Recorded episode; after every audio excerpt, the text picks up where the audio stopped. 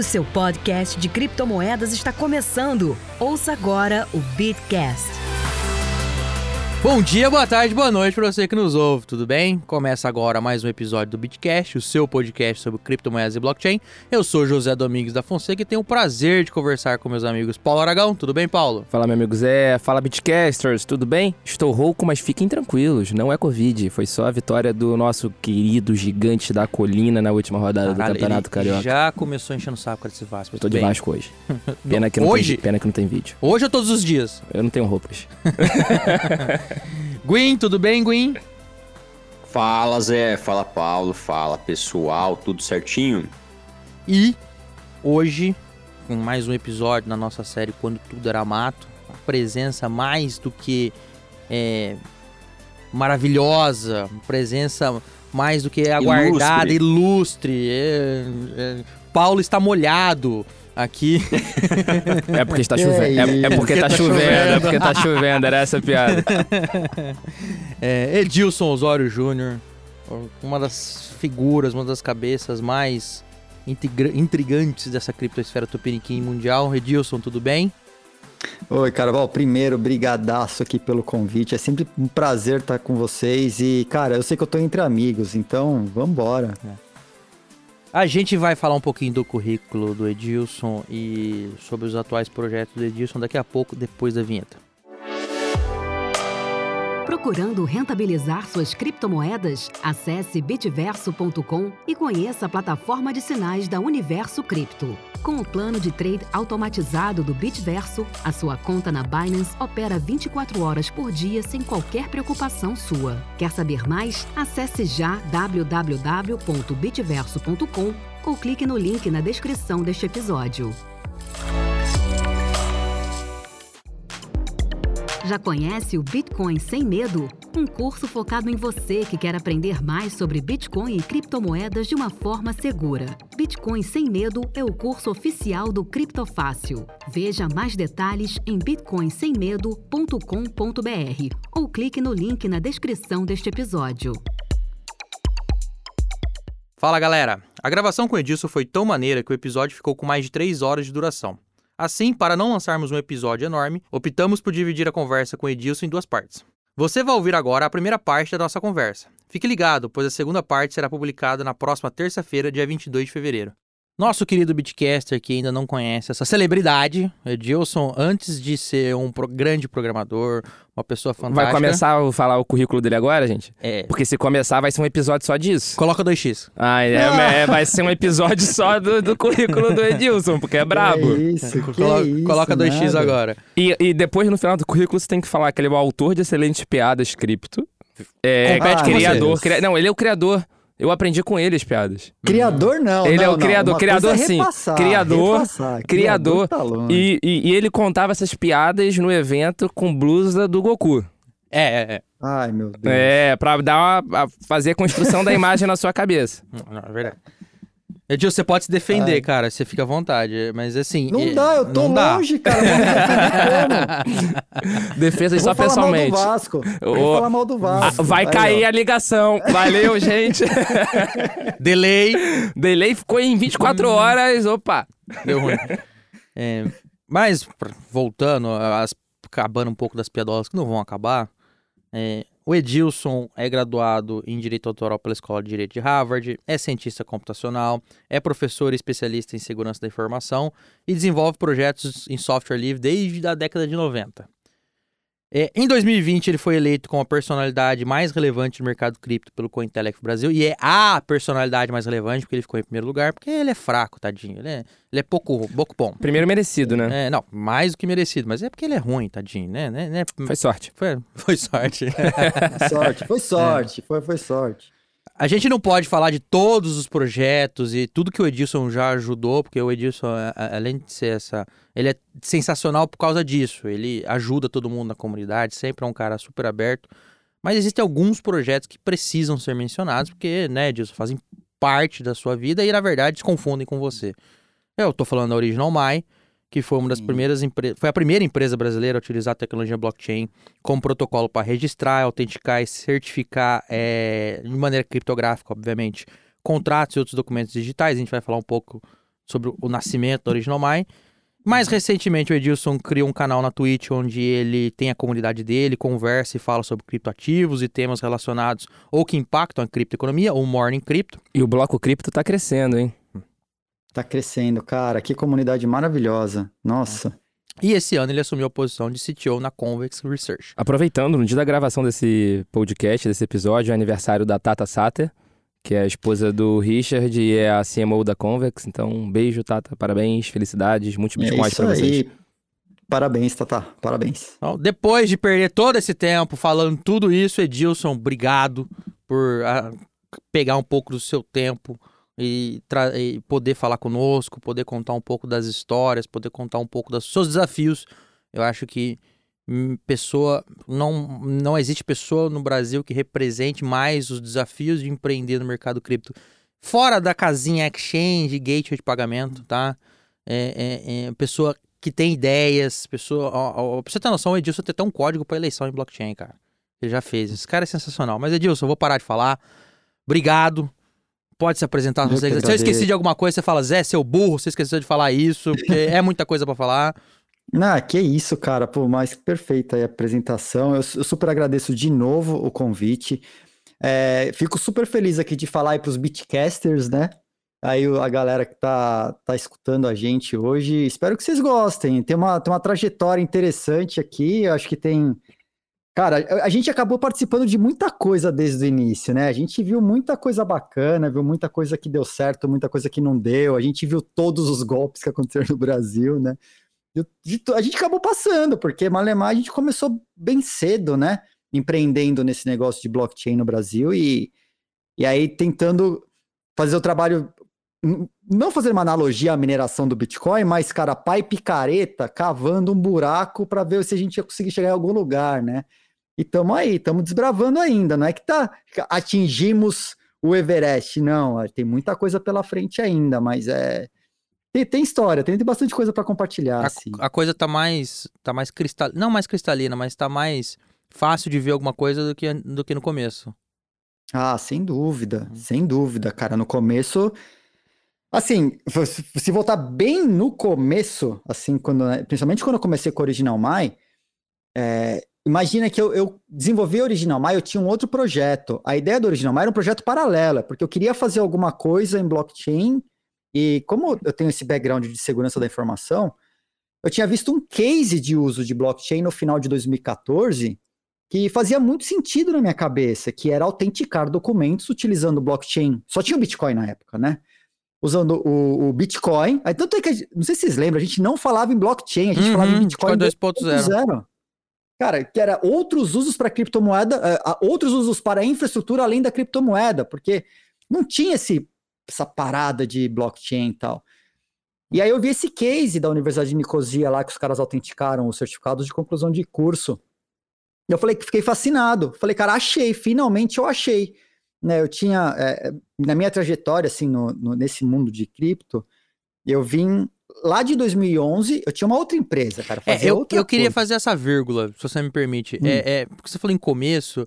É, o seu começo não é 2014, o seu começo é em 2011. Você, como é que você conheceu? É, na verdade, o Edilson ele era antes do mato. Então, esse episódio de quando tudo era mato tá errado. Era quando tudo era antes do mato. Ele plantou o Ele mato. era o potencial, ele era, Não, era um potencial. É, e- ele plantou o mato pra poder depois capinar e construir a estrada onde a gente tá hoje. Ele é, ele é o período anterior.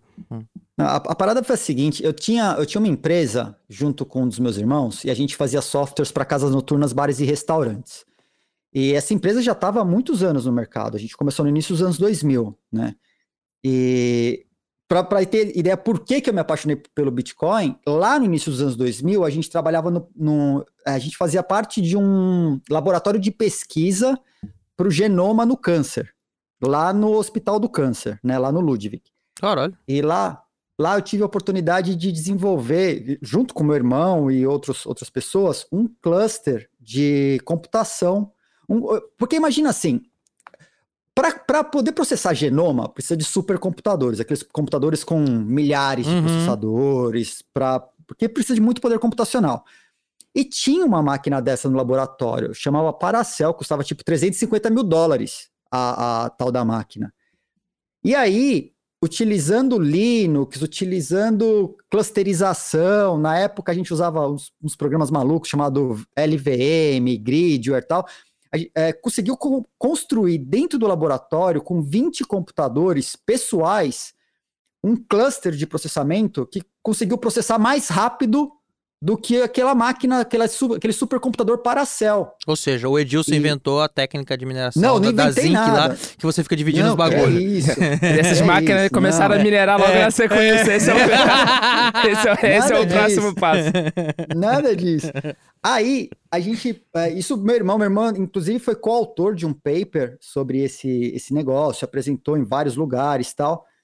E minha parada sempre foi ficar atrás das cortinas, né? Eu sempre trabalhei mais na parte de segurança da informação, eu nunca fui à frente do holofote. A primeira vez que eu fui à frente do holofote foi a história da Original Mai. Mas antes eu sempre ficava, tipo, codando, desenvolvendo, dando suporte na parte de segurança, infraestrutura, que é mais minha, minha praia, né?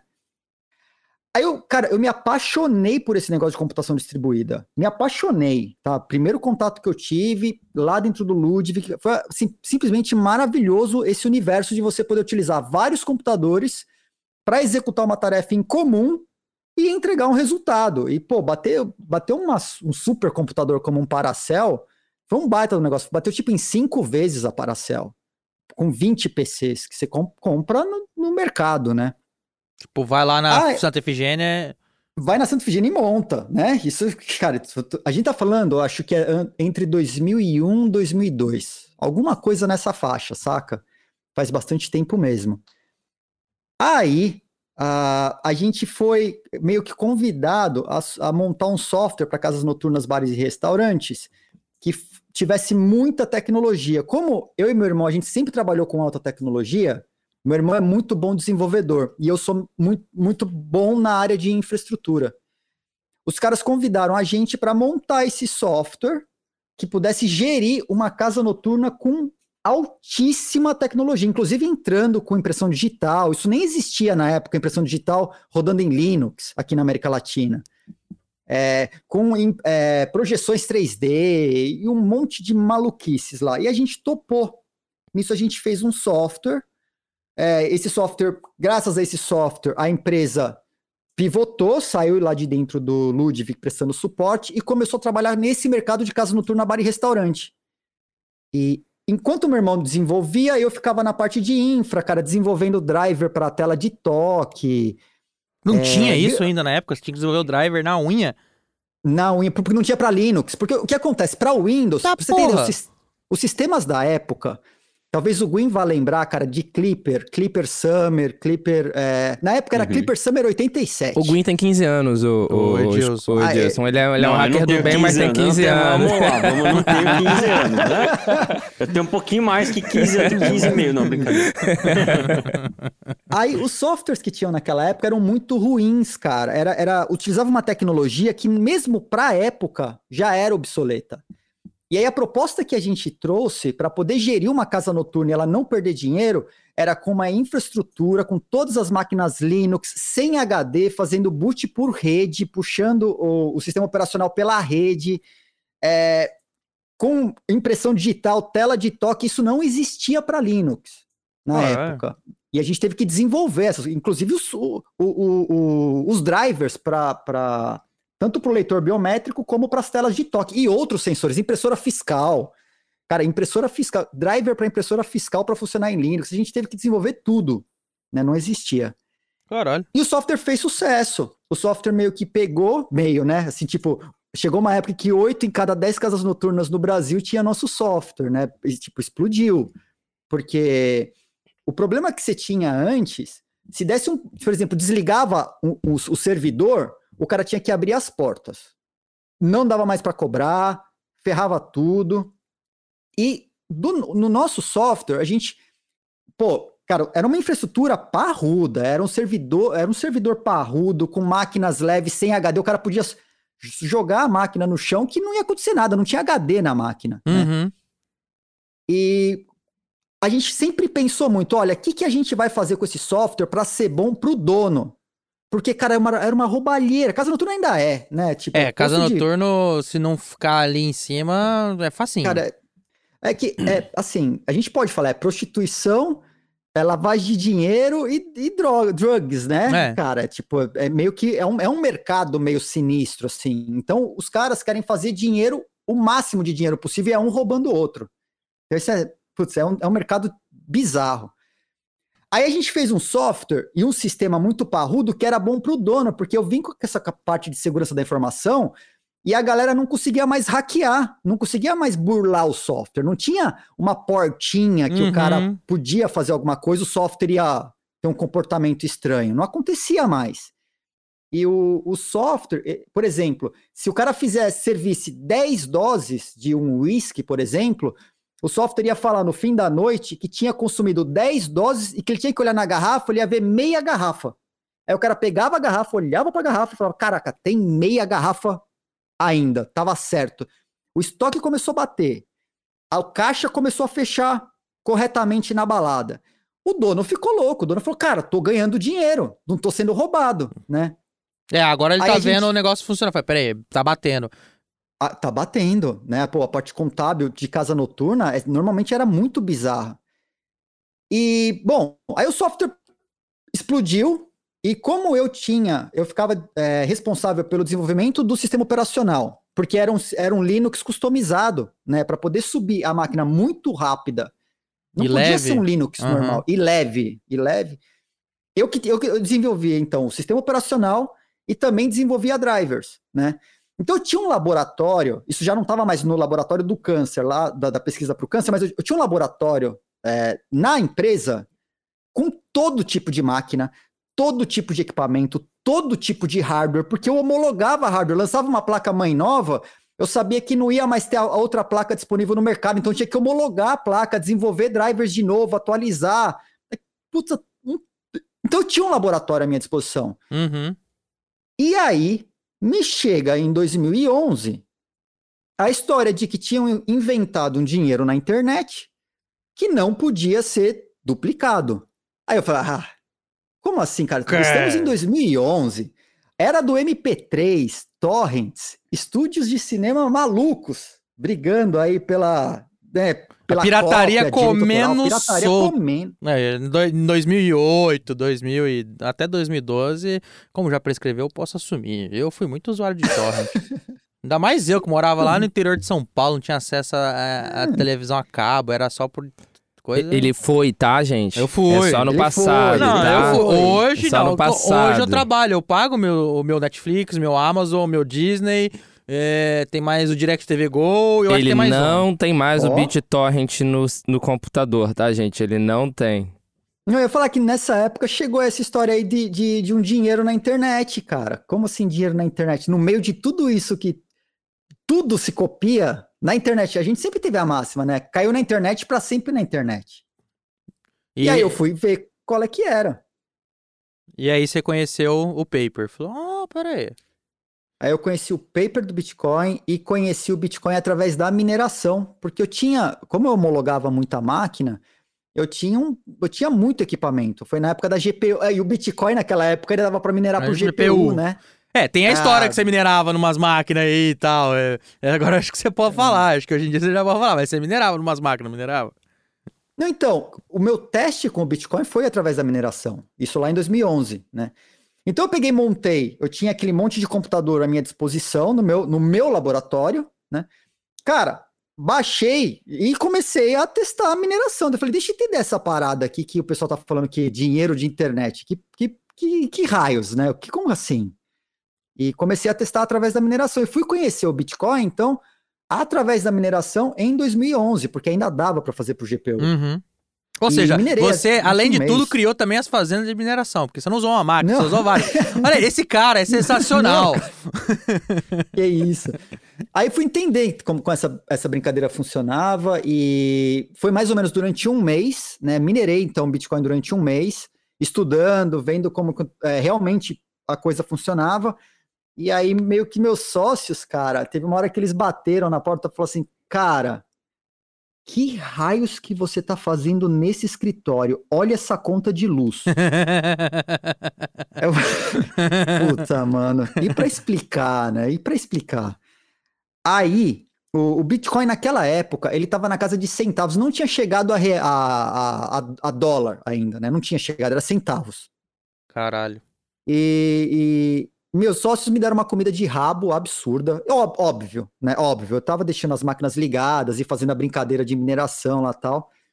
E... Mas é aquilo, né? aí Era, ela- era pra, pela experiência, né? Era pra, pra entender. é, é. Não tinha expectativa. Não É, tinha e- zero e- isso é uma, isso é uma expectativa, cara. dúvida. Quando você conheceu, ima- ima- imagino, tá? Tô, tô, tô supunhando aqui, supunhetando. Como diz na, na, na, na palavra boa. É.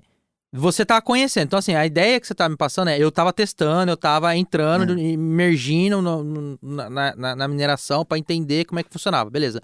Mas você via. Tipo assim, na época, você, você só via mineração ou você já via o tote potencial? Ou demorou um. Zero. Não, não vi potencial. Ainda, ainda mais, falei, putz, isso aqui, cara, vale centavos. Gastei muita energia elétrica. Meu sócio me enchendo o saco por causa das maquinetas lá rodando todo, o tempo todo.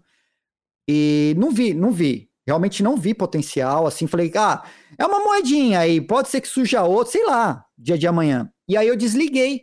Quer dizer, não desliguei, eu meio que apontei. Eu usei, uma outra técnica de computação, na verdade, que ao invés de deixar tudo ligado lá, fazendo a mineração de Bitcoin, que eu não vi sentido, é, eu sou, sou bem sincero, eu não vi valor Uhum. na mineração de Bitcoin naquela época. Tinha um outro projeto que eu gostava que chamava Boink, ainda, ainda existe. O Boink é um projeto de computação distribuída, mas para fins de ciência. É, Ah, para tá. pesquisa. Pra tal. processar Então, dados que nem supercomputador de universidade, mas distribuído. Imagina, tô chutando. Exa- exa- é exatamente isso. Tá. Então é um, é um cluster global, são, são clusters, diversos clusters globais. Você baixa um aplicativo, conecta o seu computador nesse cluster, só que no- nesse caso, ele, ele ocupa o tempo de processamento ocioso do Hum, computador. tá. Quando você não está usando, ele baixa um trabalho é, acadêmico, uma pesquisa tal, usa o seu processamento para achar um resultado, achou o resultado, ele submete de volta, né? E então, o que, que eu fiz? Eu peguei, peguei todos aqueles computadores, inclusive os computadores da empresa na época, e apontei eles todos para o Boink. Né? Tanto é que a, a gente chegou a ficar, acho que em oitavo como cluster de computação no Boink durante, em 2011, 2012, alguma coisa assim. Por causa dos computadores da empresa, que no momento que ninguém estava usando, ele fazia projeto científico, né? Computação Uhum. para solução de alguma coisa. E eu, eu achei que tinha mais valor, porque eu estava entregando valor Uhum. para a Da- sociedade. Da sociedade. Mas né? uma pergunta, Edilson. Na época valia centavos. Você lembra mais ou menos de quanto em Bitcoin você chegou a minerar? Ah, cara, eu lembro na casa de centena, assim, alguma Opa. coisa, mas é pouco. Assim, é ó- óbvio, vamos falar centena hoje é um absurdo em reais. Em dólar também. época, centena- em, dólar, em dólar também é um monte, né?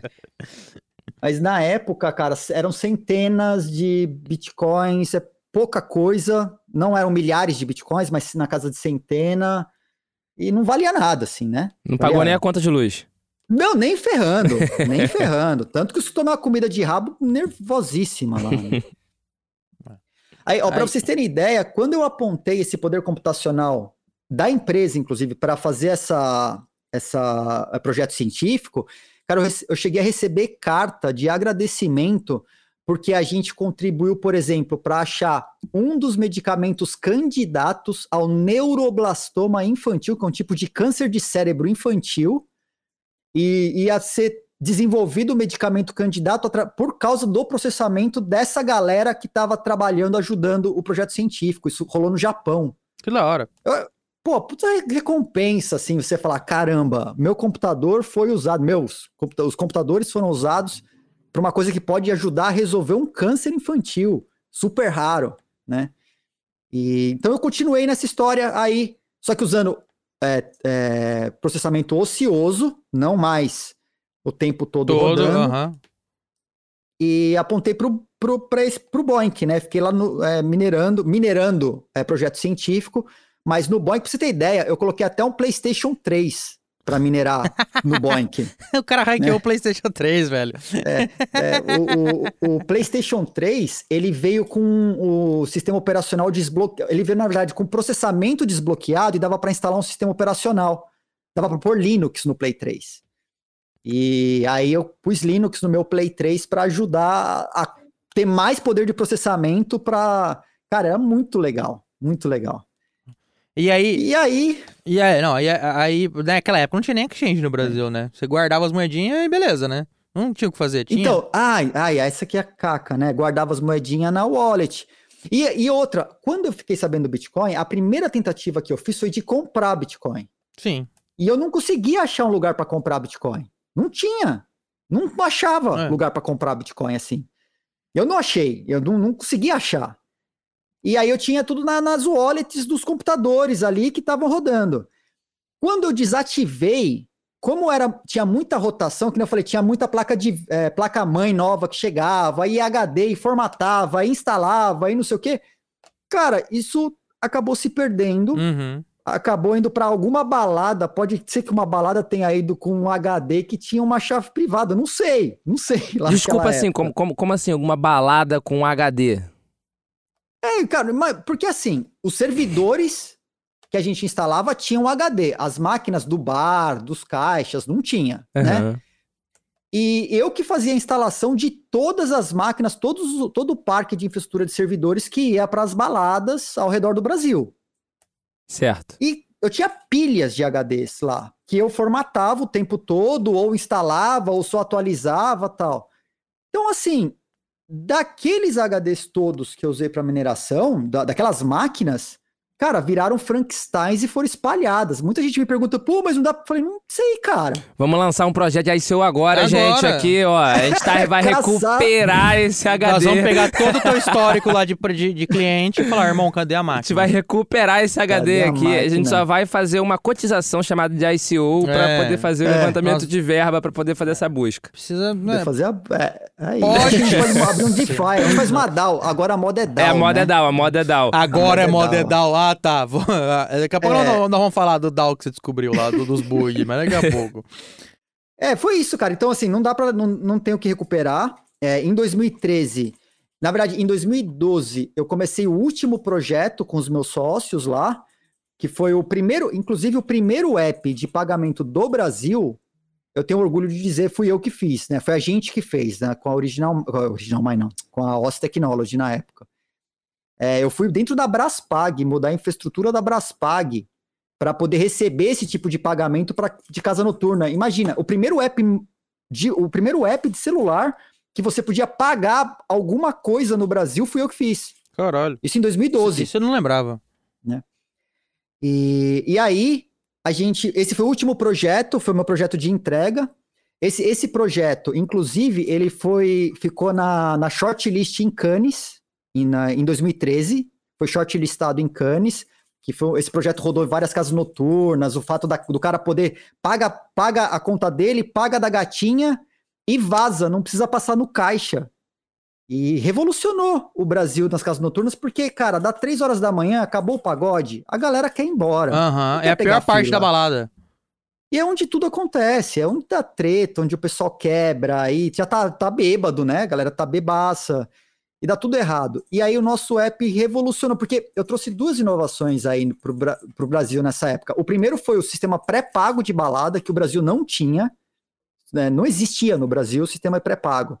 E um app para pagamento da, de pagamento de qualquer coisa. No caso aí, entretenimento noturno. Em 2013, eu saí da empresa, eu dei um exit nessa empresa, né? Tive meu exit, não dei, eu tive meu exit nessa empresa e fui trabalhar em outro mercado.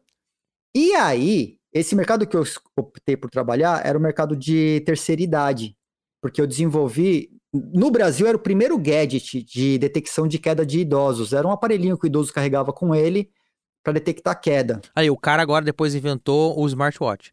Caramba, Edilson, tá difícil, velho. Eu falei, cara, se ficar falando só É. do currículo dele, O cara é, inventou é um- é um episódio inteiro de É, Bitcast de duas horas. Caramba, Edilson, é, é- é- você é um esculacho.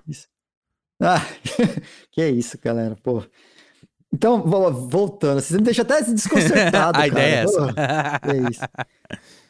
Então, eu desenvolvi esse dispositivo, tentei com esse dispositivo para o mercado, me desliguei da, da empresa, então fiz lá em 2011 esse negócio da mineração, 2012, é, putz, trabalhei com esse software novo para fazer esse lançamento, 2013 me desliguei e fui trabalhar com terceira idade por causa desse gadget que eu tinha desenvolvido. Nisso que eu tava tentando colocar essa tranqueira no mercado, o Bitcoin pulou de 100 para 1.200 dólares no comecinho do ano. Aquela hora que você chegou e falou assim: ai, minhas carteiras perdi. Né, Nesse mano momento você bateu a mão no bolso e procurou o HD? Eu não tinha ideia que o Bitcoin tinha subido de centavos para que poderia, poderia estar 100 dólares. Eu Justo. não tinha ideia, eu não tinha ideia. Eu- eu- porque eu- quando eu parei de mexer com a história do Bitcoin, eu já tinha entendido como funcionava. Uhum. E não me interessei mais. Falei, putz, legal, cara, isso aqui tem potencial, funciona, vamos ver as tecnologias, porque era, dif- cara, era difícil usar. Era muito difícil usar. Você tinha que compilar código para rodar as coisas no computador. Não era para humanos ainda. Hoje já é para humanos, na época não era para humano, né? Que- E- peraí, peraí. então- Na época não era nem a carteira com linha de comando. Eu já usei algumas outras carteiras, por exemplo, a Liquid, quando no começo era linha de comando. Já era chatinho, comando. beleza, mas não, você tinha que compilar ainda, tinha que fazer a etapa Ah, é, anterior. então. É porque eu baixava direto de repositório, cara. Eu- eu- assim, eu comecei a Ah, usar tá, Linux porque você é em tarado. 95. Ah, é, então. É isso que é tenso. Entendi, entendi, entendi.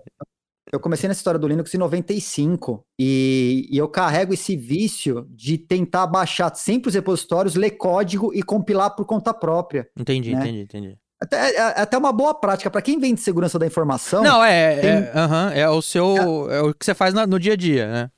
É, então assim, é, era compilando, não era, mas não era uma coisa para humano, você não baixava uma coisa prontinha assim, falar, ah, tá aqui, usa, olha que lindo, né? E aí, Bitcoin pulou. Nisso que o Bitcoin pulou, eu voltei a olhar para isso, falei, caramba, mano, o que que tá acontecendo, né? Voltei a olhar pro Bitcoin, mas eu ainda tava com aquele estigma. Isso era em que ano, Edilson? Só pra eu construir a linha do tempo aqui? 2013. 2013. 2013. Era, era assim, comecinho, primeira metade de 2013. Certo. Né? Aí o Bitcoin deu aquela primeira porrada, logo, logo no começo do ano. Olhei aquilo e falei, meu Deus, o que, que tá acontecendo? Isso tá vingando. Falei, pô, não tem mais volta. Dois anos atrás era um nada, agora, agora virou alguma coisa. Só que eu comecei a olhar para o Bitcoin, mas eu, eu nunca tive o lance de do retorno, assim, a parte do, do preço. Uhum. Eu via valor. Eu, nu- eu nunca curti o preço porque a minha empresa anterior, eu já eu- é, a gente gerenciava o faturamento de milhões do entretenimento noturno. Eu já gerenciava dinheiro dos outros. E gerenciava muito dinheiro. Eu falava, cara, vinha proposta assim da galera, falava, ah, vamos montar uma exchange, vamos montar uma wallet, vamos fazer. Eu falava, puta, cara, eu não quero mexer com. Não, não é o dinheiro, ó, usar o negócio como dinheiro. Não é isso. Tem uma coisa a mais aqui nessa infraestrutura que é Que ninguém tá olhando, né? que ninguém tá olhando. Computação distribuída, consenso, é, cara, chaves públicas e privadas para assinar as coisas, assinaturas digitais. A infraestrutura daquela coisa era apaixonante para quem vem da- do mundo da criptografia e, e curte computação distribuída. Cara, é, é, é maravilhoso a forma como o Bitcoin funciona. Ou seja, você achou o melhor parquinho pra você ficar aprendendo e brincando, né? É, e, e sem ter que olhar para preço, saca? Porque eu já, eu já lidava com dinheiro. Eu tava de saco cheio de lidar com dinheiro, principalmente dinheiro dos outros. Mas aí só no final de 2014, que pra você ter, pra você ter ideia, até a Miriam, minha esposa, chegou a comprar Bitcoin em 2013, cara. Na- a gente usou até Bitcoin to You na época. Cara, nos primórdios da Bitcoin to You. Nos lá. primórdios. Você nem se pode falar o nome da. Pode, da- pode, pode falar o que você quiser Pode falar o que- que você quiser. Pode falar até dos golpes lá depois da 2019, de tudo aquilo. Fica tranquilo que Ah, aqui maravilha. o Zé é advogado. Zé, Zé, livra nós, Zé. Zé, advogado. é, Zé, assim, Zé livra nós. Responde aí, Zé. Fica tranquilo que aqui tá de boa. Normalmente chega uma mensagem assim, Zé, responde aí. A gente tem um advogado e a gente tem um hacker na equipe. Pode ficar tranquilo, que aqui não passa nada. É isso aí. Beleza. Tenho eu que sou amigo dos dois. É. E aí, cara, eu não, eu fiquei só tipo olhando, acompanhando o Bitcoin, aquela coisa do ah, compra um pouquinho, brinca com o Bitcoin, mas nada de não era, a- eu não tinha achado ainda o que, que ia fazer com o Bitcoin na vida. E, mas aí eu vi no final de 2014, quando eu vi lá a Universidade de Nicosia, que eles autenticaram certificados de graduação, de, cer- de, de conclusão de curso. Só que eles fizeram de um, meio, um, mo- um método super manual, cara. Super manual a forma que eles tinham feito. Eu olhei para aquilo e falei, mano, dá para fazer um. Olha, primeiro, né? Quando eu vi, falei autenticação em blockchain. Cara de segurança da informação brasileiro que conhece a realidade da autenticidade de Uhum. coisas no Brasil, né? Eu olhei para aquilo e falei, cara, é isso. Autenticação de coisas no blockchain que é escrever em pedra.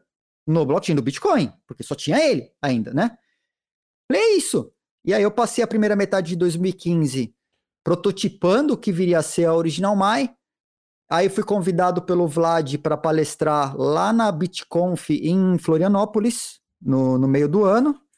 E no final da minha palestra, eu fiz o lançamento oficial da Original Mai, dando início aí no empreendedorismo com blockchain. Lá, tanto é que lá eu já eu falava ainda Bitcoin 2.0, né? Blockchain aí só vê essa loucura depois. Só tentando resolver uma, uma, uma questão aqui. Porque a gente fala que a gente não tem pauta nesse, nesse podcast, mas a coisa que não é a caralha. Pra falar com você, eu conversei com algumas pessoas, é óbvio. E o Rama, se eu posso dar o nome, né? é- é, fa- falou um detalhe. É, foi, na, foi na BitConf em Floripa ou foi naquele fórum organizado pelo Pinheiro Neto? Ah, então, eu lancei a Original Mai no evento em Floripa do Vlad.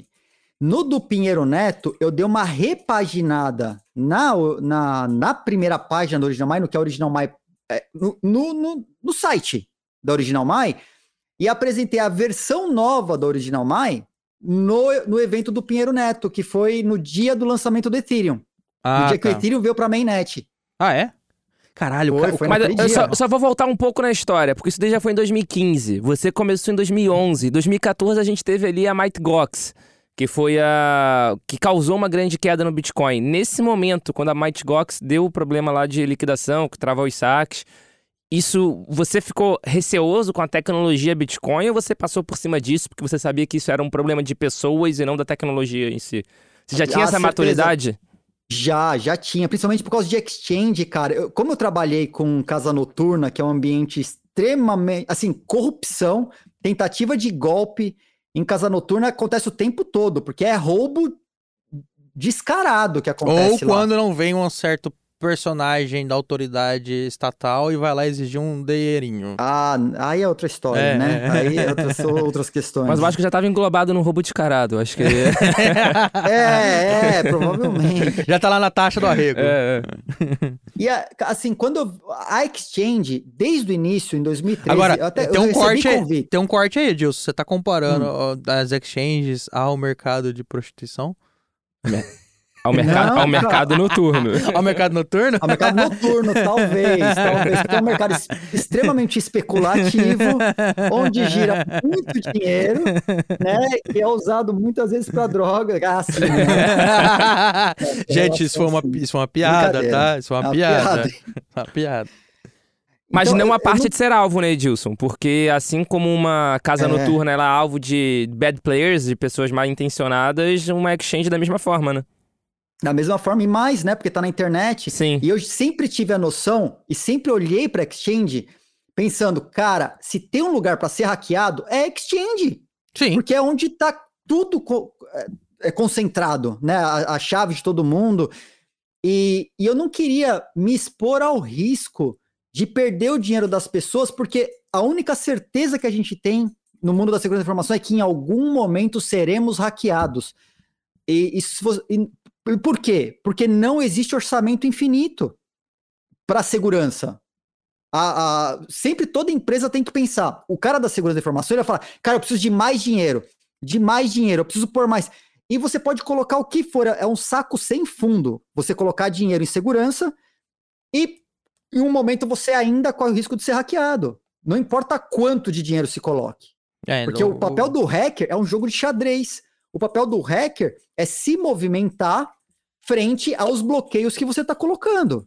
Isso acontece o tempo todo, esse xadrez. E não existe nada totalmente seguro, né? É sempre Não um investimento constante, uma otimização constante e uma briga de gato e rato. Uma briga direta. E aí você vai falar com o marketing. A empresa quer vender. A empresa quer botar comercial na rua. A empresa quer fazer propaganda. E a segurança é uma coisa que a empresa não vê. Se a, se a segurança funcionar, a empresa não vê valor porque ela não viu acontecer. Ela só Uhum. sente, só sabe que a segurança falhou quando teve o rombo. É, é que nem o backup. Só sabe que ele existe ou só sabe lembrar de vê-lo de vez em quando quando precisa dele. É, ninguém para, para pra recuperar o backup É o né, gole- uma vez na vida. É o goleiro de futebol, rapaz. Quando, ele- quando se ninguém, se não toma gol, é mais do que obrigação. Mas se, se falha, porra, ó que Ah, droga. meu amigo, ó que Hum. droga. Troca o cara, né? É, é exatamente essa ah, né, o link. E aí, cara, eu, eu sei que a Exchange ia, ia ser hackeada. O pessoal que estava fazendo Exchange no Brasil era um pessoal que não tinha experiência. assim, as, as- as primeiras Exchanges, elas eram, cara, super vulneráveis. É, elas Tanto que começaram no. É, elas começaram no. Como a gente falava, começaram na garagem. Teve, teve Começaram exchange que começou com na internet um sócio com o outro e tal. O que é super legal, que, é- né? que é óbvio que é legal, é isso. Cara, e é, e- e é o que eu sempre defendo aqui. É, a criptosfera, o, o, cripto-universo é um ambiente que sempre foi de extrema experimentação. Sempre Sem foi de extremo skin the game. Foi lá atrás com Exchange e tá sendo hoje com outros projetos de DeFi. A gente tá vendo DeFi ser hackeado. Ah, é porque o projeto é ruim? Não, Não todos. Não. não todos. É, é, DeFi, inclusive, é não Não necessariamente. Não necessariamente. Mas assim, é, é experimentação. E, cara, é. é isso. Você vai querer entrar? Entra, mas saiba. Tem um risco ali, às vezes pequeno, às vezes alto, de perder tudo. É, e pra, pra quem tá chegando agora, né, no mercado, quando o Edilson tá falando das exchanges que tinham no Brasil na época, saibam que ela movimentava um volumes muito menor do que o É. seu P2P, do que o seu OTC comercializava, e era tipo um P2P, tipo um OTC, né?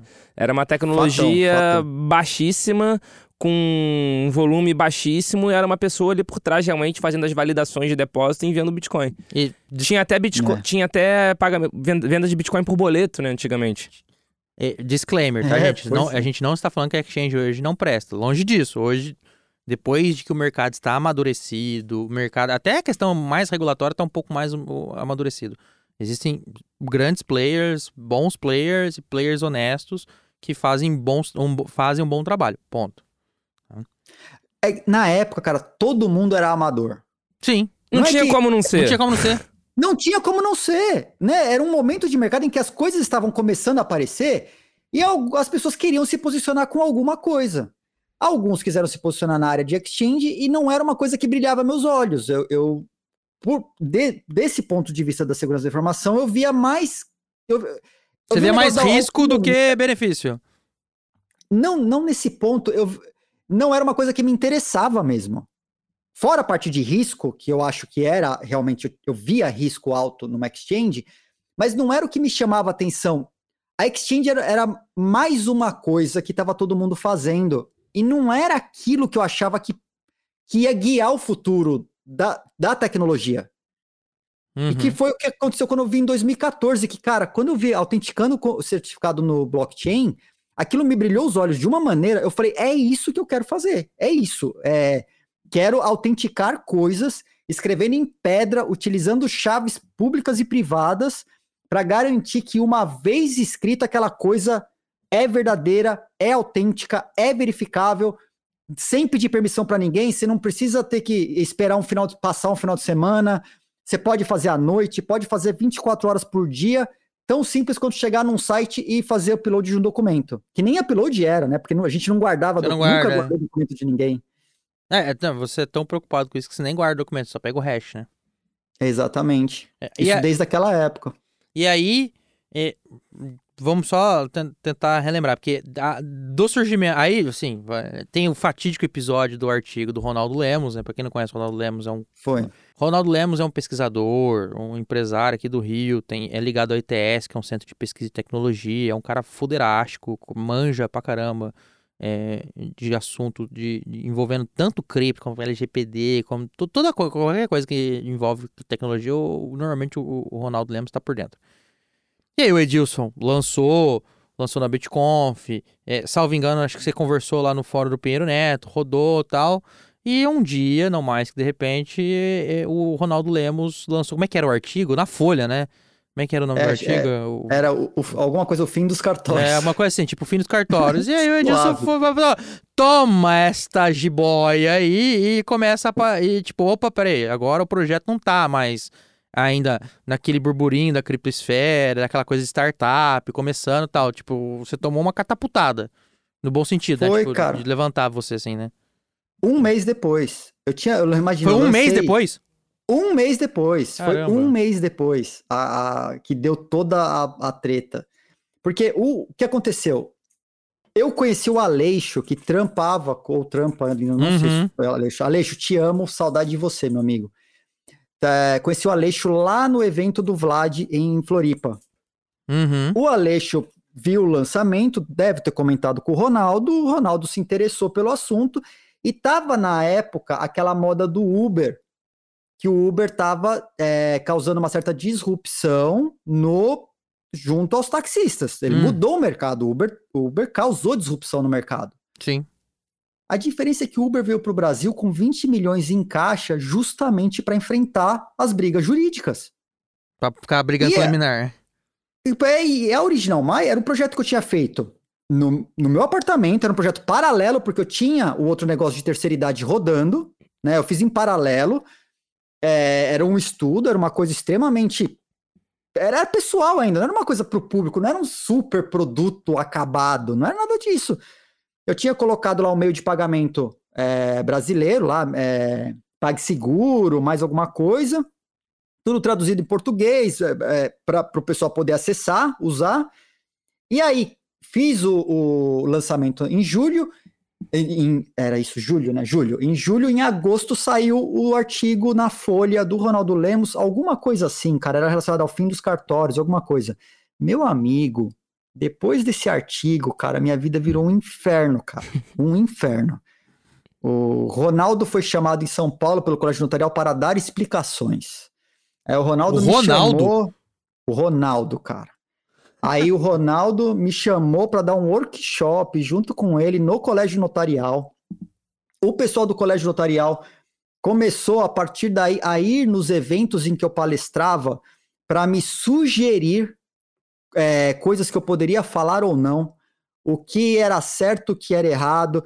E sempre com aquela carga, falando assim, você sabe como é, cara? Você- os colegas, eles podem se sentir assim, meio... Então, melhor não, né? Rolou Você até entende. proibição de palavra, não rolou, Edilson? Tiveram algumas palavras que você Rolou, não podia cara. falar, né? Rolou. E, e no o site, por exemplo, o site a gente tinha lá, registre-se. Registre-se, tipo, entre e se cadastre. É, né? registra esse cadastro. E o- os cartórios vieram e fizeram a gente trocar, porque quem registra é só cartório. Não era registro de documento. É, não, isso Não é era? registro de e-mail, é cadastro. Cadastro, é, cad- é. É um sing up. até nesse ponto, cara, o- um cara que eu tinha contratado pro marketing na época, ele tinha lançado, cara, pra, pra minha infelicidade, ele lançou numa sexta-feira, ele lançou um Facebook Ads, ou uma publicação, não, uma publicação no Facebook, a gente não fazia ads, ads era tudo bloqueado, Facebook, ele ri- ripou todo mundo do- dos ads. Eu tinha, tinha lançado, era uma, uma xicrinha de café, assim, é mais barato que um cafezinho, mais rápido que o- mais rápido que o cartório, mais barato que um cafezinho. Ah, que Cara, bom. A galera ficou feliz. Timing certo, né? Time, mano, eu recebi uma ligação do presidente do Colégio Notarial no sábado às sete e meia da manhã, pedindo para tirar o post do ar, porque os colegas estavam na cabeça dele. O que, eu, o que eu fiquei mais chocado nessa afirmação foi que ele tava acordado sete e meia da manhã pra te ligar, porque se eu quiser ir pro cartório sete e meia da manhã eu não vou conseguir, não. Ah, não, cara, sabe por quê? Ele estava na Europa a passeio. Ah, fuso, era minha sete e meia da manhã. É, o nosso, o nosso dinheiro, como sempre, bem Agora, empregado. agora tá explicado, agora tudo ficou É, claro. Tudo fica claro. Ah, que, que maravilha. Aí toca, tirar eh, negócio do ar tal. E foi tenso, cara. Foi muito tenso, assim, do- dos caras eh, chamando. E sempre assim, não, vamos conversar, a gente tem que, tem que se aproximar. A gente tem que ficar mais próximo. A gente tem que. Vamos conversar para desenvolver alguma coisa. Mas era sempre, cara, eu sempre senti que era, cara, fica debaixo da asa. É o famoso papo de tá máfia, né, fazendo. Edilson? É, ó, É, melhor você ficar aqui junto com a gente, porque É. senão alguma coisa pode acontecer. Caralho. É, e, o- e o que foi grave mesmo, que acho que foi o mais tenso, assim, na, na, na vida, nessa, nessa pegada toda, eu tinha sido convidado, foi a primeira vez que um cartório, fora o colégio notarial, que a conversa era com o colégio notarial, Uhum. né? E o colégio notarial, ele, quando ele entendeu o que, que era blockchain, começou uma, uma história que ele falou assim, não, se eu sou tabelião e o que eu digo que é verdade é verdade, não importa. Se você quiser discutir, você vai para a justiça. inclusive o registro de imóveis, eu posso passar a fazer. Olha só, olha o tipo da treta, isso, cara, coisas que eu escutava.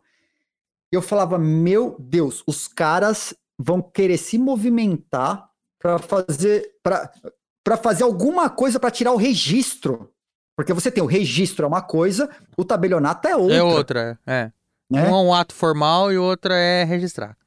É É transferir. registrar, é, é quase que administrativo, né? É. É quase que uma. É quase, vai. Não, é um negócio babaca. aspas. Não, é, não, é um É. negócio assim, vai, vamos, vamos lá. Isso aí é uma herança portuguesa que a gente tem, que a gente tá, tá até hoje aqui, que, que é caro e não serve pra nada. Se você quiser, Hum. se o nosso ouvinte quiser um dado, os maiores cartórios do Brasil que mais ganham dinheiro sempre são os cartórios de imóveis. É um cartório de imóveis de São Paulo, que eu esqueci lá, e o quinto RG do É. Rio de Janeiro. Eles sempre estão lá entre os primeiros, porque dá muito dinheiro. É, é tipo assim, você paga rios de dinheiro pra fazer uma, uma transação, é, você já paga rios de dinheiro pro, pro tabelião de notas, depois você pega aquilo lá e leva para arquivar e ainda paga mais rios de dinheiro pro tabelião de, de registro de imóveis.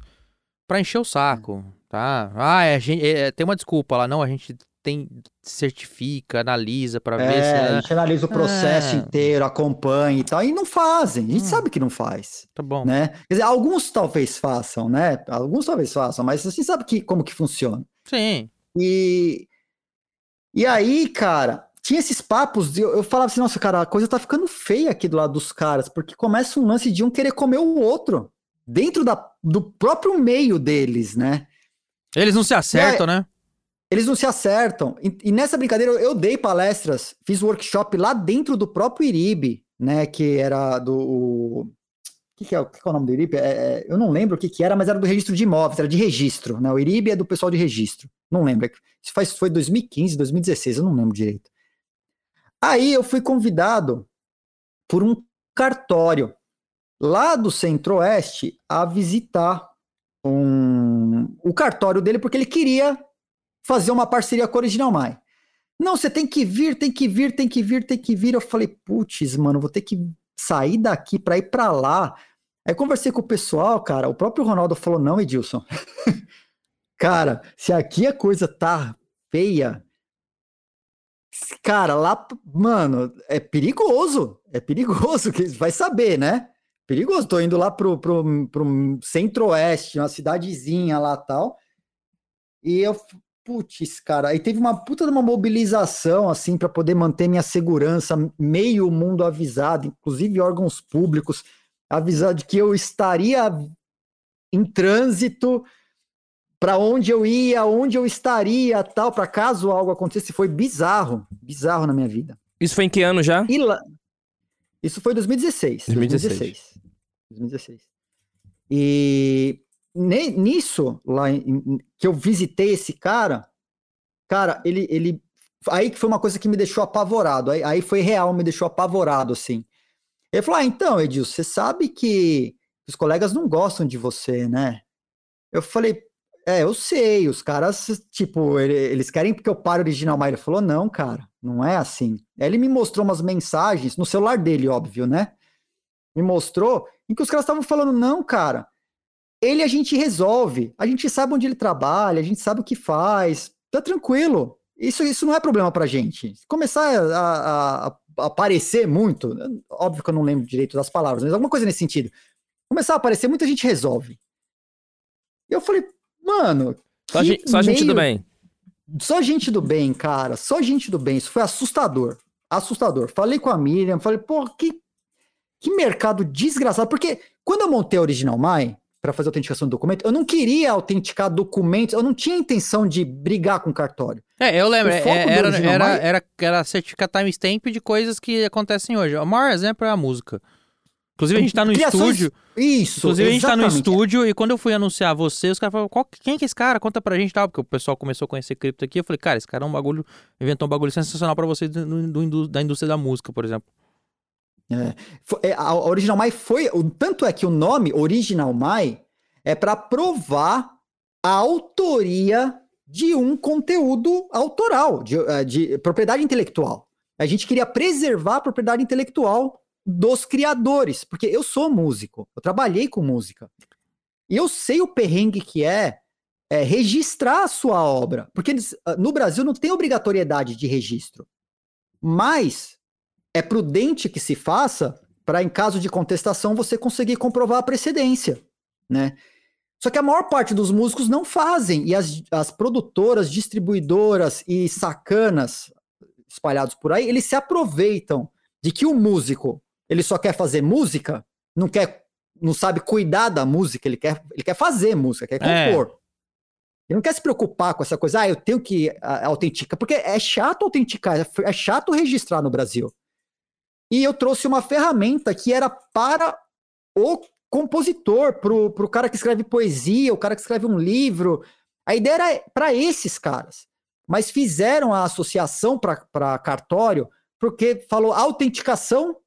Ah, Quem autentica é cartório, então é, é cartório. E aí É, foi o caos. A galera não. não- não- a é- é- o negócio, como é que é? É, A galera não conseguia ent- entender a etimologia da coisa. O negócio tava na é, palavra. É, provavelmente. E eu nunca mostrei, coloquei o original Mai como substituto ao cartório. Nunca. E não é, nunca foi a intenção. Mas a gente queria fazer é, sempre pensando no artista. Era conteúdo autoral. E aí deu a treta toda. É, e que a- a gente- muita gente não sabe, mas o próprio conteúdo autoral tem um perrengue do caralho. Tipo, o cara, é, é. tem um perrengue envolvido. Biblioteca Nacional. Puta, cara, é um saco pro, pro, pro compositor registrar a obra dele. É um saco. Aí, no final de 2015 para 2016, já muita gente me pedia e falava, cara, é, eu, eu adorei o negócio, quero do- autenticar documento. Legal, funciona, mas eu quero também. Posso assinar? Aí eu, putz, cara, assinar não dá. Por quê?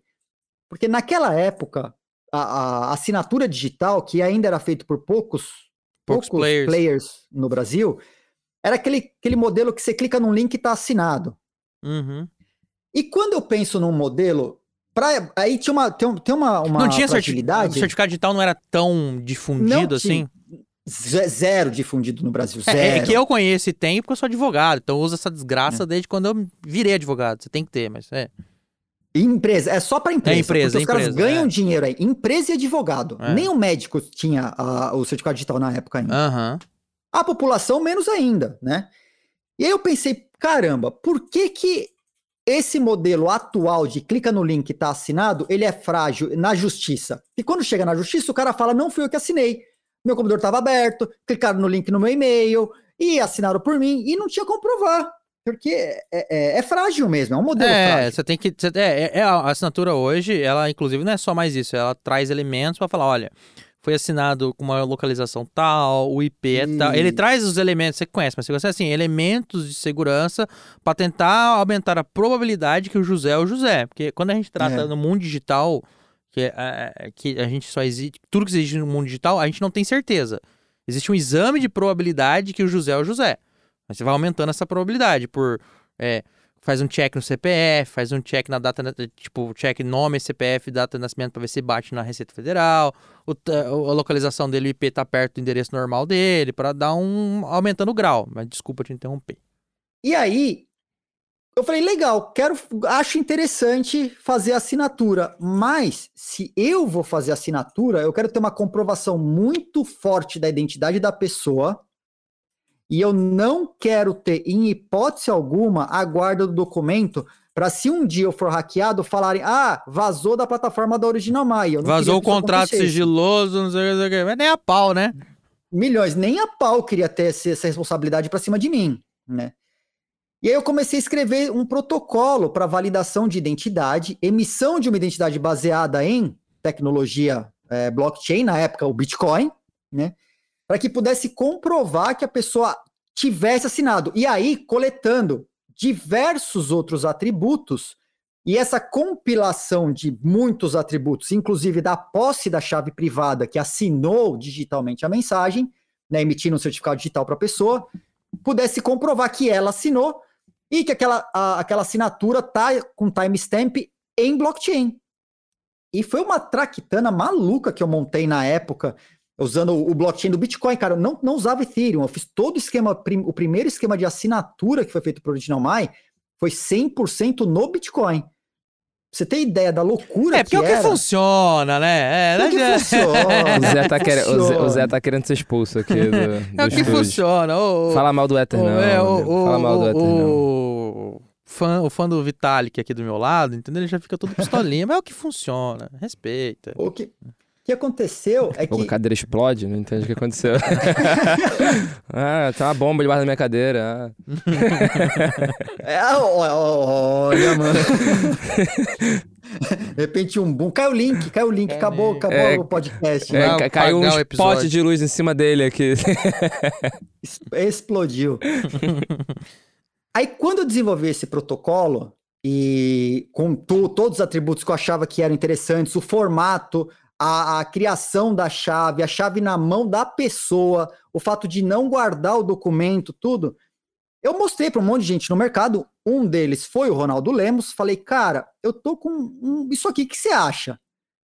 O Ronaldo voltou e falou: meu amigo, se você conseguir colocar isso de pé, a gente resolve um problema no Brasil que é a coleta de assinaturas para é, operação. PLIPs, para projeto de lei de iniciativa popular, para a própria população. Ah, ele tava pensando naquele. naquele Não mudamos. Não mudamos. Ah, tá. Não mudamos. Isso já foi início de 2016. E aí, cara, eu, a gente começou a trabalhar juntos nesse, nesse projeto. Eu comecei a prototipar. é, fiz prototipações no Ethereum, fiz prototipações no, no, no Bitcoin, para várias coisas. Quando eu estava prototipando no Ethereum, aconteceu o hack da Dedal. Ah, é. Durante. Vamos, vamos, Durante. vamos, vamos fazer essa vírgula, porque eu, eu preciso contar. eu preciso- não, essa vírgula tem que ser muito bem destacada, porque é- isso foi o dia que eu te conheci, inclusive. Eu Ah. conheci você, assim, já, já sabia que- quem era você, mas tive o prazer de sentar. Eu tomei uma cerveja, o Dilson tomou um Guaraná, que o Dilson não bebe. É, nós nos conhecemos na BitConf de Brasólia, lá em Brasília. Acho que foi 2015. Ou do- Ai, não, 16. 2016, 2016, 16, 2016. É. 2016. BitConf, inclusive, essa que ele estava com a blusa do Goku também, porque foi quando eu conheci Exatamente, o Edilson também. É, é, aí eu conheci o Edilson e aí eu, conhe... eu fui trocar ideia com o Edilson, porque o Edilson cantou o hack antes do hack aconte- acontecer. Tipo, ele viu a, a falha no código, cantou para algumas pessoas, eu acho que não sei se foi no grupo também lá do, do Bitcoin Brasil, mas eu lembro que algumas pessoas falaram, ó, o Edilson cantou pra gente, tem uma falha aqui. E dito e feito, né? Como é que era, Edilson? É, o, o lance lá de- dessa falha, primeiro, né? Voltando na coisa onde você coloca muito dinheiro Num lugar. num lugar só. E, E, muito, muito, cara- muito dinheiro que a gente tá falando, tá? O valor roubado na época era de 60 milhões de dólares. Se você for converter pra É. cotação de hoje, vai- vai- você vai assustar, mas na época já era muito dinheiro. Já era muito dinheiro. Foi o maior hack que aconteceu. Bom, na, na época, né? Foi o primeiro grande hack. Foi. E, assim, não é que eu fiz uma previsão. Eu tinha a impressão de que algumas coisas não estavam corretas. Lá eu comentei com algumas pessoas, né? Mas não foi, não foi nada certeiro. Eu não bati o martelo e falei, "Tem- tá errado. Mas é que tinha, tinha partes que ela não parecia que estava fazendo do jeito certo, assim. Tinha. Por, por quê? Porque eu estava desenvolvendo no Ethereum. Você tava olhando o código. Eu estava olhando o código e eu sabia como que ele reagia a determinadas coisas. Uhum. E ele não funcionava direito na época. Para você ter ideia, nas nossas prototipações, para você colocar, por exemplo, tá, fora o tempo, já naquela época, fora o tempo, gastaria-se para fazer, para coletar um milhão de assinaturas na casa de 300 mil reais por, por petição. Quê? Era invi- já era inviável em 2016 fazer isso no Ethereum. E você fica Tá. batendo palma pra essa rede do capeta, Paulo. Entendeu? É, é, É, já- isso. Já, já em envia- 2016 Salve essa porra não presta. Salve o Ethereum! é, meu Entendeu? querido. Ah, olha, é isso que eu tenho que suportar. É isso que eu tenho que suportar aqui. Vai pra já Iota, então. impossível. Vai pra Iota. Vai, vai pra Nano, que é sem taxa. Vai lá. Entendeu? O cara que desenvolve, o cara que sabe, já tá falando, desde 2016 essa porra não presta. E ele usa Ethereum Não, não até é que não hoje. Ele não falou que Eu- não eu presta. uso. Aí. É, não, ah. não, presta, presta sim. presta. Tudo que eu registrei na Original My tava lá, hash da, da blockchain do Ether. Ah. É, tá lá. Ó, a questão é a, a forma, né? Como eles. A gente tem. Bom, vamos discutir Ethereum, a gente entra num outro rol de discussão aqui. não, né? Nossa, melhor não. mano, Porque, porque daí o Paulo vai ficar muito Engole ele, Edilson, engole ele. O Paulo vai ficar muito emocionado. Defende, defende. Não, eu gosto, eu gosto do Ethereum. Eu, eu, eu costumo dizer que o Ethereum é o grande playground da, dessas prototipações hoje, né? Enquanto o Bitcoin ele é muito conservador e necessário que seja, porque tem muito valor, não preço de coisa, tem muito valor em risco. o Ethereum, eles têm uma forma de governança diferente, né? Então, é tipo, faz. Tem, Deu errado. inclusive de voltar atrás quando deu muda. errado. É, exatamente. Faz. Deu errado. Mas ó, volta. mas ó, só... Hoje, hoje o Paulo me bate. Não, vou responder. O Bitcoin também já voltou atrás. Bitcoin já, Já. teve rollback na blockchain, aí? Nunca vi. Se eu não vi, não é verdade. Ah, porra, aí, aí é fácil, né, Dilson? Aí é fácil criticar. Teve, mas é. Ah, mano, aí no caso do Bitcoin foi um problema técnico, né? A um superinflação? problema técnico. Não, cara, pô, deu um, deu um erro lá. Acho que foi um Ah, erro de superinflação, mineração. né? A emissão foi. Exatamente. Teve a emissão de diversas moedas lá e o pessoal voltou 40 blocos até Exatamente. o ponto do REC. Tá vendo? E no caso, lá, só que lá era um problema de proto- era um problema no protocolo do Bitcoin. Sim.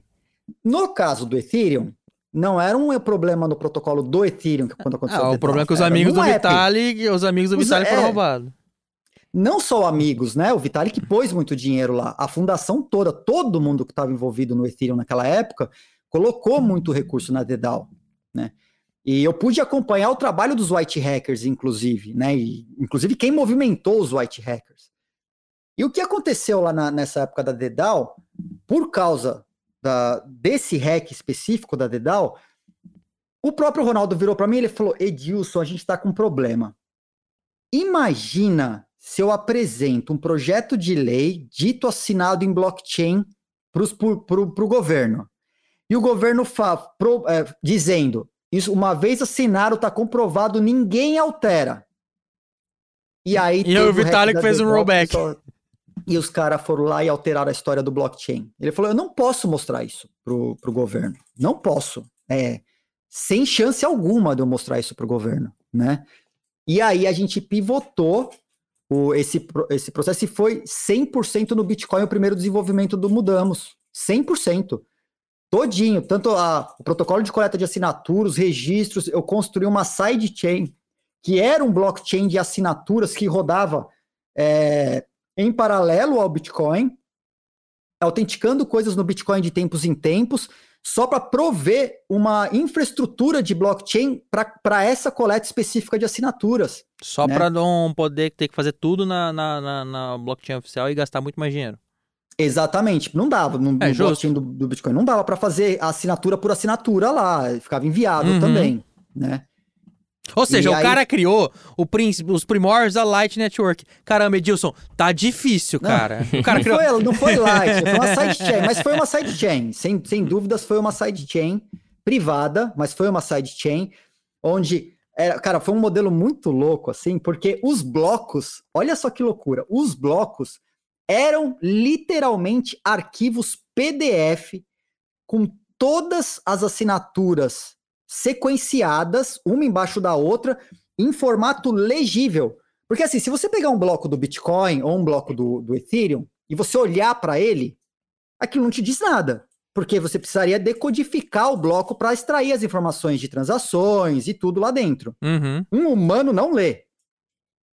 A primeira versão que eu fiz, e mandei esses. Eu tinha criado blocos, blocos mesmo pro, pro, pro projeto. O Ronaldo falou: não, cara, como que eu vou dar isso O cara tem que pessoal? auditar. O cara tem que auditar. Quem audita isso? Ninguém audita. O cara tem que ser capaz de auditar sozinho. Aí ele falou: você não tem como me entregar um relatório? Eu falei, putz, um relatório, mas, cara, um relatório eu não vou conseguir fazer, porque o relatório vai ser feito ao final. E se teve uma mudança ou alguém mexeu no meio do caminho? Aí, cara, a gente conseguiu desenvolver, sendo o arquivo do bloco literalmente um arquivo PDF.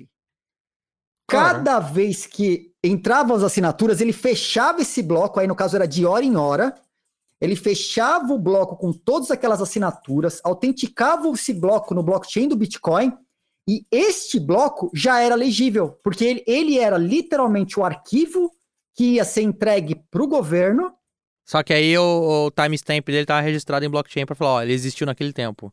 Ele existiu naquele tempo, então eu tinha uma janela de uma hora para se pudesse acontecer alguma coisa de errado, ela aconteceria em uma hora. Entendi. E uma hora foi tempo aceitável. Pelo que a gente conversou, falou, cara, é muito aceitável isso acontecer de hora em hora. Zero problema, né? Então as assinaturas vinham chegando em ordem. É, eu pus no app, no, no aplicativo da, da- de assinatura, eu fiz lá também um Proof of Work pequenininho para evitar do cara colocar vários simuladores de celular Ah, e sair tentando minerar assinaturas em nome de outras pessoas, né?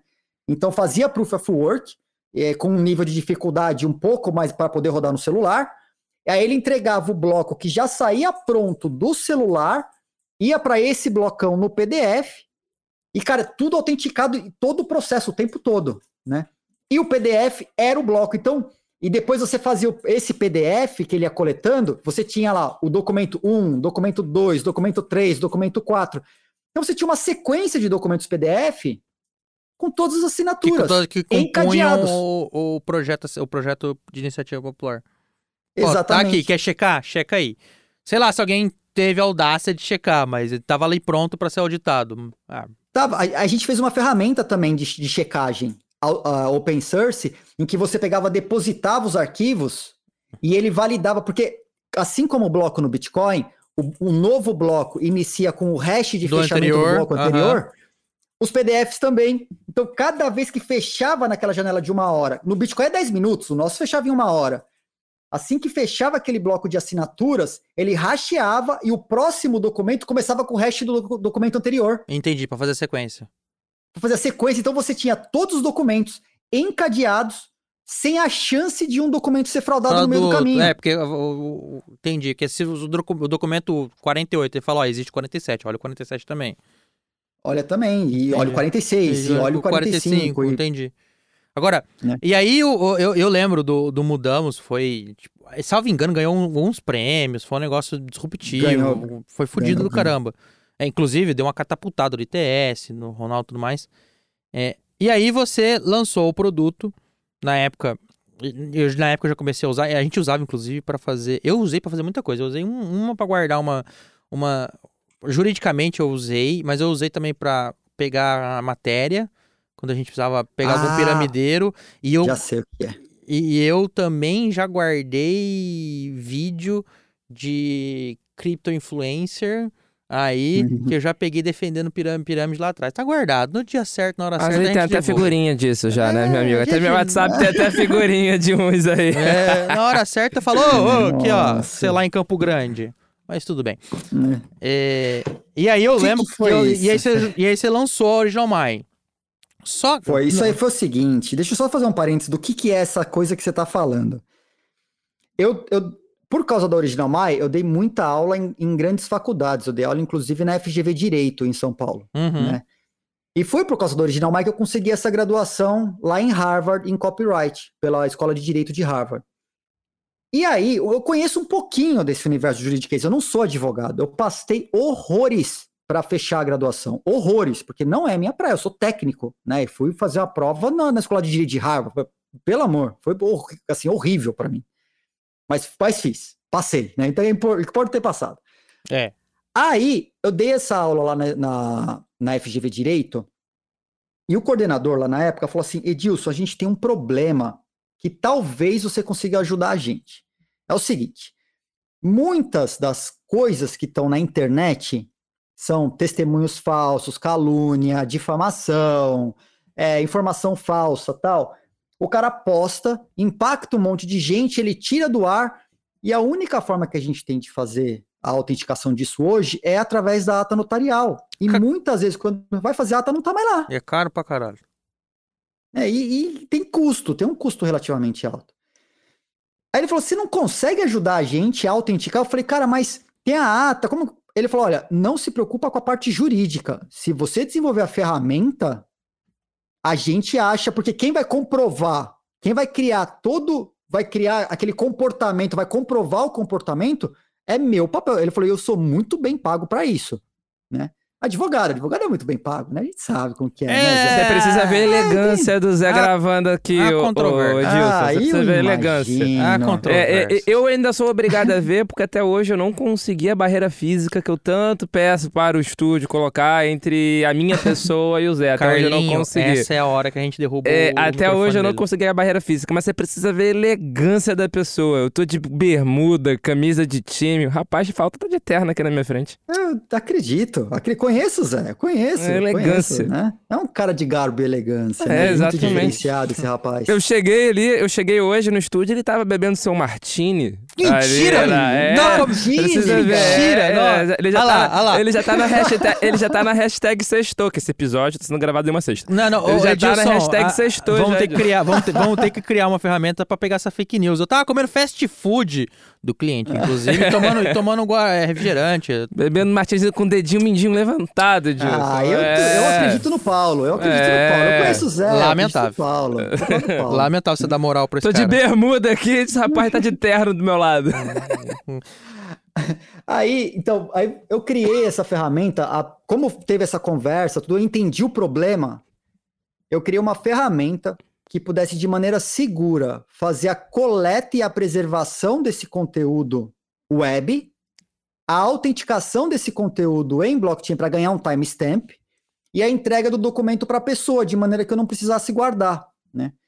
E esse foi o primeiro, o principal carro-chefe do Original, mas até hoje grandes escritórios de advocacia utilizam Eu essa uso isso todo dia quase. Todo dia não, vai. Todo mês eu, Mas- tá lá, é normal. Tá, tá vendo só? Todo escritório de Ah. advocacia importante usa. Mas pra falar, Zé, eu, Edilson, eu sou assinante do Pac Web, eu acho o que é Web. esse, eu, eu sou assinante. Pac não, Web, esse não uso há muito tempo, mas já usei também pra registrar algumas ameaçadinhas que a gente recebe. É. Aquela mensagenzinha um pouquinho mais engraçada de uma pessoa ou outra, e a gente registra lá de vez em quando. Inclusive, se você precisa disso, Pac Web, Original My, procure no Google, muito bom produto, super fácil de usar. imitações. E, caramba, muito legal mesmo, vale super a pena. E o- a gente aprimorou a ferramenta, ela tá pegando até conversa de WhatsApp, vídeo, stories no Instagram, ela tá bem mais moderna do que era lá em 2015 e 2016, quando eu criei a ferramenta. Na verdade, eu criei ela no final de 2015, mas ela só foi ganhar espaço no mercado mesmo a partir de 2018, viu? Uhum. Porque os advogados não entendiam. Não, não sabia como que funcionava. Aí a gente fez um trabalho com os advogados. Que a assim, galera, de vez em quando, é meio lenta, assim, né, Edilson? É, então. É, É que ele tá com- aqui na com minha raras frente. exceções. Com raras exceções. Com raras, raríssimas. Cara, você tá brincando com o exceções. perigo. É, o pior, pior que aí o Paulo, o Paulo amanhã recebe um, um- um ofício, né? Que nada! De- É, é, é, eu, tenho, eu, eu, eu tenho coisas que eu cuido pra ele. Eu, não, não, eu vou na Ah, garganta. É, Ah, Aqui, aqui, Direto. aqui, É. aqui é aquele nível de intimidade Verdade. que tem procuração. É, É, só. Tem tem, procuração. tem. tem a procuração, tem minhas senhas, é uma coisa terrível. Ter- terrível. Aqui não preciso ir longe, não. Aqui eu não vou nem com, com notificação, não. Aqui é só que, opa. Se alguma coisa acontecer, já tá registrado aqui, ó, que- quem, quem, quem foi.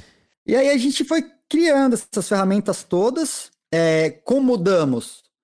Houve, obviamente, briga no, no Congresso. Tá? Houveram duas leis que foram aprovadas lá na, lá na Paraíba, que parte das assinaturas foram coletadas por meio digital, como mudamos.